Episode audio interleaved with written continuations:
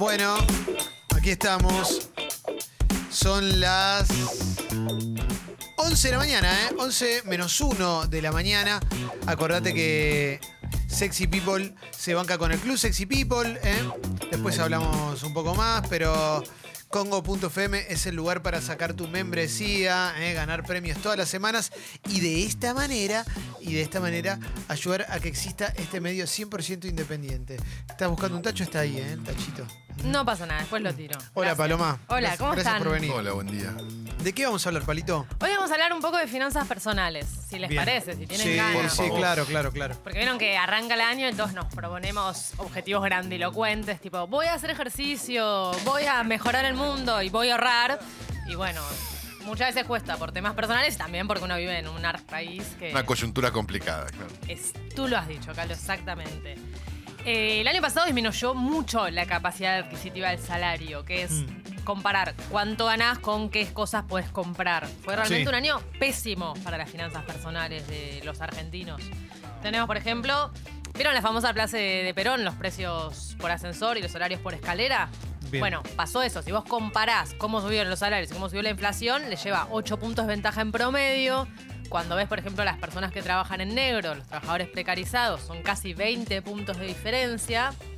Y la verdad es que todos y todas en general tuvimos que achicar nuestros gastos. Cuando vos no te alcanza hay dos maneras básicas. O incrementar lo que ganás o disminuís lo que gastás. Eh, generalmente es la segunda. Generalmente la segunda porque incrementar lo que uno gana es difícil. También fue un año donde creció la desocupación, creció el multiempleo. Esto quiere decir las personas que ya tienen un laburo y salen a buscar un segundo o un tercero. Gente que quizás antes no buscaba trabajo porque no lo necesitaba, porque con una persona que gane plata alcanzaba en la familia. Bueno, ahora tuvieron que ir a laburar quizás los dos o los tres adultos de la familia. Toda esa dinámica de incrementar ingresos sucedió, pero no alcanzaba y por eso también se retrotrajo mucho el gasto. Claro. Por ejemplo, los, únicos, los últimos datos oficiales hablan de que cayó más de 10 puntos la compra de, comida en supermercados, o sea, lo más básico. Y salió un estudio muy interesante de Daniel Steigert, un sociólogo, doctor en economía, y que vos cuando ves, comparás cómo le fue a toda la población argentina, o sea, los más ricos, los más pobres, si vos agarras a toda la población y lo dividís en porcentajes, el 10% más rico, el 10% viene después, así, lo dividís todo en 10, te das cuenta que solo el 10% más rico le ganó a la inflación. Claro. Porque sus ingresos crecieron un 62%. El otro 90% de la población argentina perdió con la inflación. O sea, en concreto me estás diciendo que los más ricos se vieron beneficiados con este sistema. Claro, pero te estoy diciendo que los más, más ricos. Sí, sí, sí, los más más ricos, sí, sí, la punta, la punta, puntita de la pirámide. Exactamente, casi todos tuvimos que achicar ingresos. qué pasa, ¿qué pasa? Achicar ingresos quizás para alguno implica, bueno, en lugar de veranear en la costa italiana, me voy a veranear a Punta del Este. Sí, sí. Achicar, in- achicar gastos para otros es no voy a llenar la ladera todos los meses. Claro, cada uno, Significa a- diferentes cosas. cada uno ajusta en, en su parámetro. ¿no? Exactamente. Sí. Esto de que la punta de la pirámide sea la más beneficiada, que en general es lo que pasa, ¿no? Este, tiene que ver con, que, con qué específicamente, con que las cosas estaban hechas a su, a su medida, con que los tipos hicieron determinadas inversiones sabiendo que iba, se iba a ir toda la mierda. ¿Qué es lo que fue? No puede se ser por múltiples temas, claro. Puede ser porque la vieron venir y se prepararon. Puede ser porque son tantas ricos que sus inversiones, por ejemplo, son en bonos o en acciones que son dolarizadas, Claro. en dólares, y esa gente sí les fue bien. Cuando las, los objetivos de ahorro, las herramientas de ahorro que tiene generalmente el sector de la clase media para abajo, bueno, para abajo no tiene ningún sector de ahorro, gasta todo lo que le entra. Clase media generalmente invierte o en plazo fijo o en fondo común de inversión, que es lo más fácil, lo que más conocemos, que no le Que eso tenemos le, miedo. le ganó la inflación a la larga. No, eso perdió con la inflación. Perdió con la inflación, Para claro, mí claro, tenemos claro. un problemita Claro. acá que es que ya que está todo dividido en escala de- del 10%, después el otro 10%, es que todos los sectores, aún el más alto, cree que tuvo que sacrificar algo y que está mal, ¿no? Entonces le molesta mucho. Ah, bueno. Eso es, es tremendo, ¿viste? Porque no es lo mismo sacrificar ir del lago de Como a Punta del Este Uf. que directamente no comer. No, No, Pero bueno. por supuesto, son sacrificios muy Sí. diferentes, pero sí me resulta interesante pensar que todos se tuvieron que achicar durante el Mm. 2019. Claro. Eh, Siempre igual te- terminamos en esto de, de que el que no ahorra no o no tiene la chance de ahorrar eh, en un país que tiene a ver tiene la cultura del ahorro sí el Sí, argentino sí, no. pero la sí, tiene- la cultura la tiene, que la no tiene la realidad. Y en dólares la Claro, tiene. O sea, exacto, tiene la puede ahorrar, cultura- trata de tenerlo en dólares. claro Sí. y hoy no, no, por más que tenga la cultura todo todo, no tiene ninguna Te posibilidad. diría que, perdón eh, que me meta, ¿no? Pero yo tengo la sensación que la cultura del ahorro viene de generaciones anteriores y en las nuevas generaciones se hace mucho más difícil pensar en ahorrar. En general, digo, Sí. Sí, es que hay dos herramientas básicas que atentan con- contra el ahorro. La primera, la más obvia, es pensar que no te alcanza para ahorrar. O sea, que todo lo que entra lo terminas gastando. Y la segunda también es que en épocas muy inflacionarias, también el ahorro, si no lo pones a trabajar, por ejemplo, si vos ahorras en pesos, tiene poco sentido. Porque decís, ¿por qué no me voy a gastar estos, hoy estos dos mil pesos si me los guardo para las vacaciones en- en- del año que viene, 2021? No va a valer nada esos dos mil pesos. Claro, claro. Todo ya fue, me los quemo hoy en una salida en el boliche, disfruto el presente porque el futuro es de mucha incertidumbre y, y te da miedo. Entonces, sí, no, ni me voy a arriesgar. pero ¿cómo hacemos ahora entonces para controlar nuestros gastos? ¿Qué, qué nos recomendás? Bueno, yo les venía hoy a traer eso, lo hemos hablado en alguna oportunidad, que son aplicaciones eh, para poder medir los gastos, para poder medir las finanzas personales.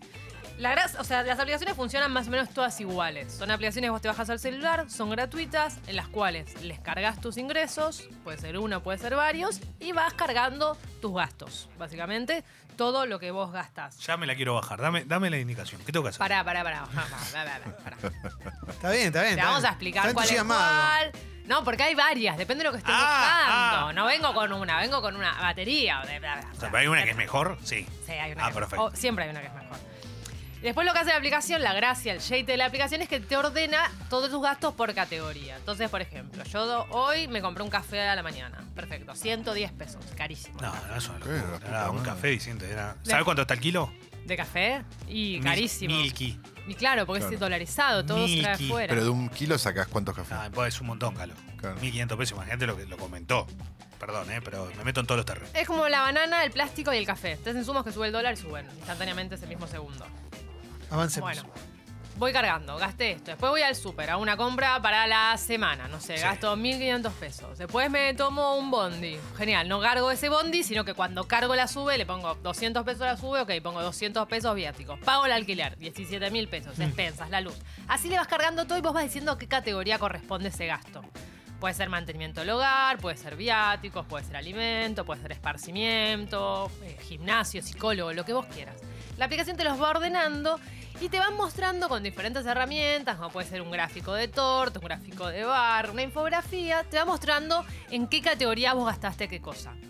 Y Te permite visualizar entonces con un pantallazo en qué estás gastando más y si querés o podés también recortar algo en esa categoría. Como para poder ajustar. Esto te sirve mucho cuando vos ves que no te está alcanzando la plata y querés tener un control más fidedigno, digamos, de lo cuales son, son tus gastos. Yo creo que tienen cuatro ventajas fundamentales estas aplicaciones de ahorro en general. Después igual les voy con los detallitos de cada una. Pero la primera es que cualquier plan serio que vos hagas tiene que partir de un diagnóstico. Puede ser, si querés administrar la economía de un país, bueno, tenés que ver cómo está el país y ahí pensar planes. Si querés, por ejemplo, también pintar tu casa, tenés que, bueno, mirar a ver qué zonas te quieren pintar. Esto aplica para todo, para algo serio previo a un diagnóstico. Es como cuando vos vas a la nutricionista, Sí, no sé si alguna vez tuvieron que hacer un plan de ascenso, descenso de peso, sí. claro. Sí, de ascenso, yo sobre todo, ¿no? para ganar masa. Bueno, Para funcionó, hoy. funcionó, Plan de ascenso. Bueno, ¿qué es lo primero que te dice el nutricionista? Que anotes lo que comes. Sí. Claro, obvio. Para ver qué es lo que te gusta, eh, cuáles son tus puntos débiles, tus debilidades, en qué momentos te tentás más, en qué momentos sos más consciente y tenés más tiempo para cocinarte. Después la nutricionista no es que va a ver ese plan y te va a decir, bueno, tenés que dejar el pan, ¿entendés? No, no es así lineal, sino que para hacer una dieta adecuada tiene que partir de un diagnóstico adecuado de cómo es tu realidad. Bueno, con la economía es igual, las finanzas personales es igual. Vos tenés que ver qué gastás, cuándo gastás, cómo gastás y ahí podés, en base a eso, hacer un plan financiero para el año. Si no tenés diagnóstico, no puedes hacer un plan financiero. Está buenísimo, ¿eh? Hay que. También es como. Así como las dietas o los planes de gimnasia, hay que poder después estar atento, estar anotando todo y demás, ¿no? Porque hay un montón de gente que dice, lo arranco, lo haces un día y después, no, me da paja anotar este bondi y ya Claro, no lo que anotar, tenés que anotar todo. Claro. Bueno, es muy importante que anotes absolutamente todo. Ese es otro problema. En las épocas de alta inflación, nosotros tendemos a menospreciar los gastos pequeños. Por ejemplo, yo me compré un café, ¿no? Por él es 100 pesos, redondeamos. 100 pesos hoy no es nada. O sea, con 100 pesos hoy te compras un plim puff en un kiosco. Entonces yo no lo dimensiono ese café como un gasto importante. Ahora, si yo me empiezo a tomar un café todos los días, Son dos lucas. Claro, son dos lucas. Fin de mes es un pasaje a Europa. Fin de mes es eh, quizás pintarme toda la casa. Eh, perdón, a fin de año. Entonces hay que empezar, sí. Ya ni siquiera. puta madre. Ya ni siquiera, palito. Entonces Ya no, lo que ya yo digo no. es, No, tenés que empezar a dimensionar. Hay una frase de Benjamin Franklin, el expresidente norteamericano, que el chabón dijo, cuida los pequeños gastos, un pequeño agujero hunde un barco. Tipo Titanic, ¿vieron? Que le Sí. pegó a un Sí. pequeño iceberg y se fue todo al carajo. Bueno, lo mismo Bueno, puede pasar con las finanzas Yo, personales. yo la gente que más guita, que- la gente que conocí que más guita tenía era la que más cuidaba el manguito. Pero Mm. con, con- viste con cosas decís, che, qué raro. No, no. A full. Sí, claro. Una pregunta, la, la aplicación, por ejemplo, si ve que vos tenés una, una actividad que te hace gastar guita, no sé, ir al chino, vas todo el día al chino. No te avi porque te entra, no estás geolocalizada, Te ponele, te, dice, "Che, tira una, loco". te tira una alarma de otra vez. otra al vez. chino, hermano. Te da patada. Estaría bueno, con el que te carga descarguita. eléctrica sería excelente, pero cuando no vas a que comprar una pelotudez. Bueno, Claro. una de las aplicaciones que vamos a recomendar, eh, la, la tercera, te permite hacer presupuestos por área y ponerte topes. Ah. Entonces, por ejemplo, no, te, no es que se da cuenta que estás entrando al chino. También sería medio turbio con una aplicación. se- O sea, Me da miedo. como- Pero Bueno. te va diciendo, por ejemplo, vos vas gastando gastos en comida y te dice, che, mirá que para este mes en comida vos te pusiste Ya está. 10 lucas de gasto y estás en 8, hermano, y todavía te falta medio mes. O sea, anda controlándote porque no vas a llegar. Bueno, arranquemos a, a mencionar la- estas cuatro aplicaciones para controlar los gastos. Dale, pará, déjame hacer una última aclaración, que me parece importante estas aplicaciones. Sí. Hablábamos mucho de ahorro y hay un problema con la concepción de ahorro. ¿Cómo pensamos el ahorro? Generalmente, como lo que me sobra lo guardo. Bueno, eso es gravísimo, porque nunca sobra en la Argentina de hoy, nunca te va a sobrar algo. El ahorro hay que pensarlo al revés, hay que pensarlo como un gasto más del mes. Entonces, todos los meses, lo ideal, los que puedan, es que piensen un monto fijo o un porcentaje de sus ingresos que se van a guardar. Entonces, por ejemplo, yo cobro 20 mil pesos, digo, perfecto, al 10%, dos lucas, yo las voy a ahorrar. ¿Qué quiere decir eso? Que cobro, agarro dos lucas y las pongo en una cajita. O en una cuenta, o las dejo ahí, digamos. Pero sé que esa plata no la tengo que O tocar. sea, no contás con esa plata para el mes porque vos ya la ahorraste. Claro, ya está, arranco el mes en 18.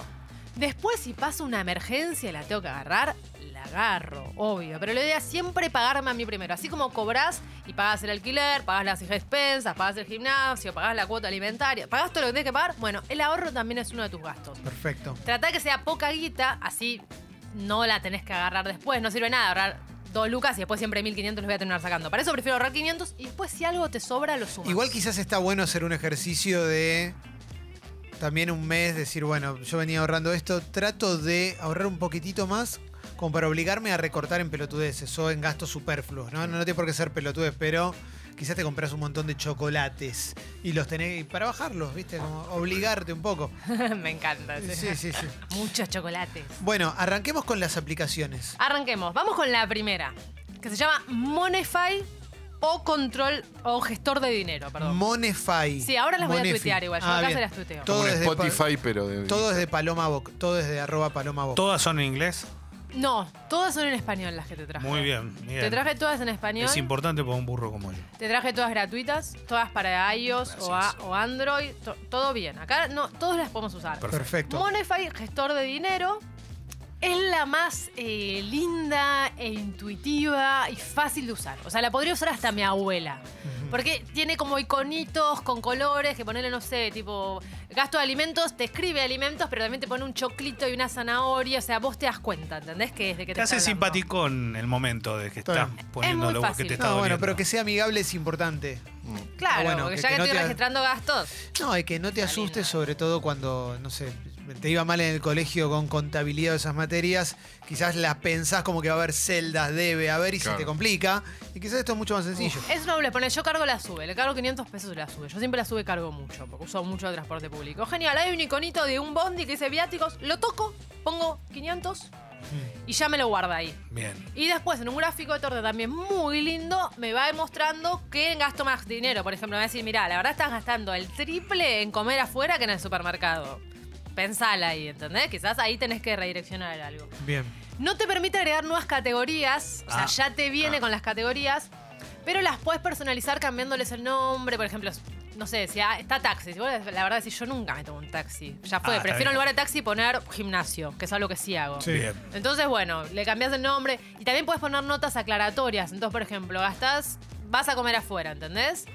Y le puedes poner si es con tu novio o es con tus amigas. Entonces ahí decís, che, la verdad que es- con mi novio estoy gastando mucho más. ¿Qué pasa? Estoy yendo a lugares más caros con mi novio con mis amigas. ¿Por qué? Si a ellas las quiero más. Bueno, entonces, ¿entendés? Te lo empezás a repensar.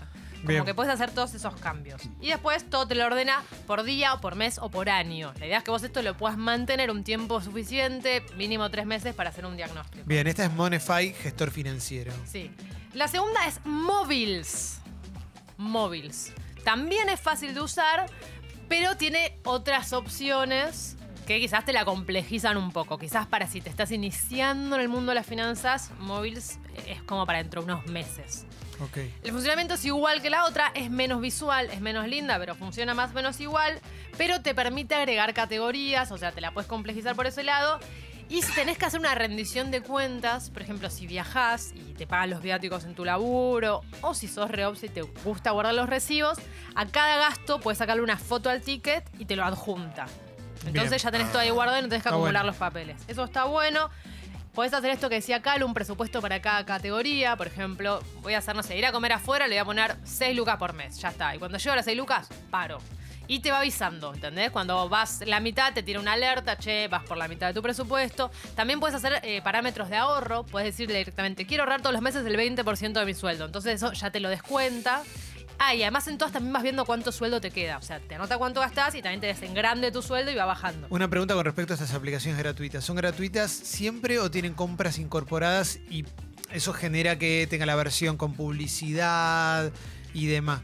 Todas tienen una versión pro, que es Claro. paga, que te incluye más opciones. Estas que te estoy diciendo son, Son las gratuitas y la versión gratuita está re bien. Todas las probé, ¿eh? no, no es que bajé un artículo de internet y estoy diciendo lo que hice ahí. Yo todas las probé y están buenas. Antes de las siguientes dos que va a recomendar Paloma, te recomiendo que eh, si te gusta lo que hacemos y nos estás escuchando en Spotify, te hagas socio socio del Club Sexy People eh, por 150 pesos por mes.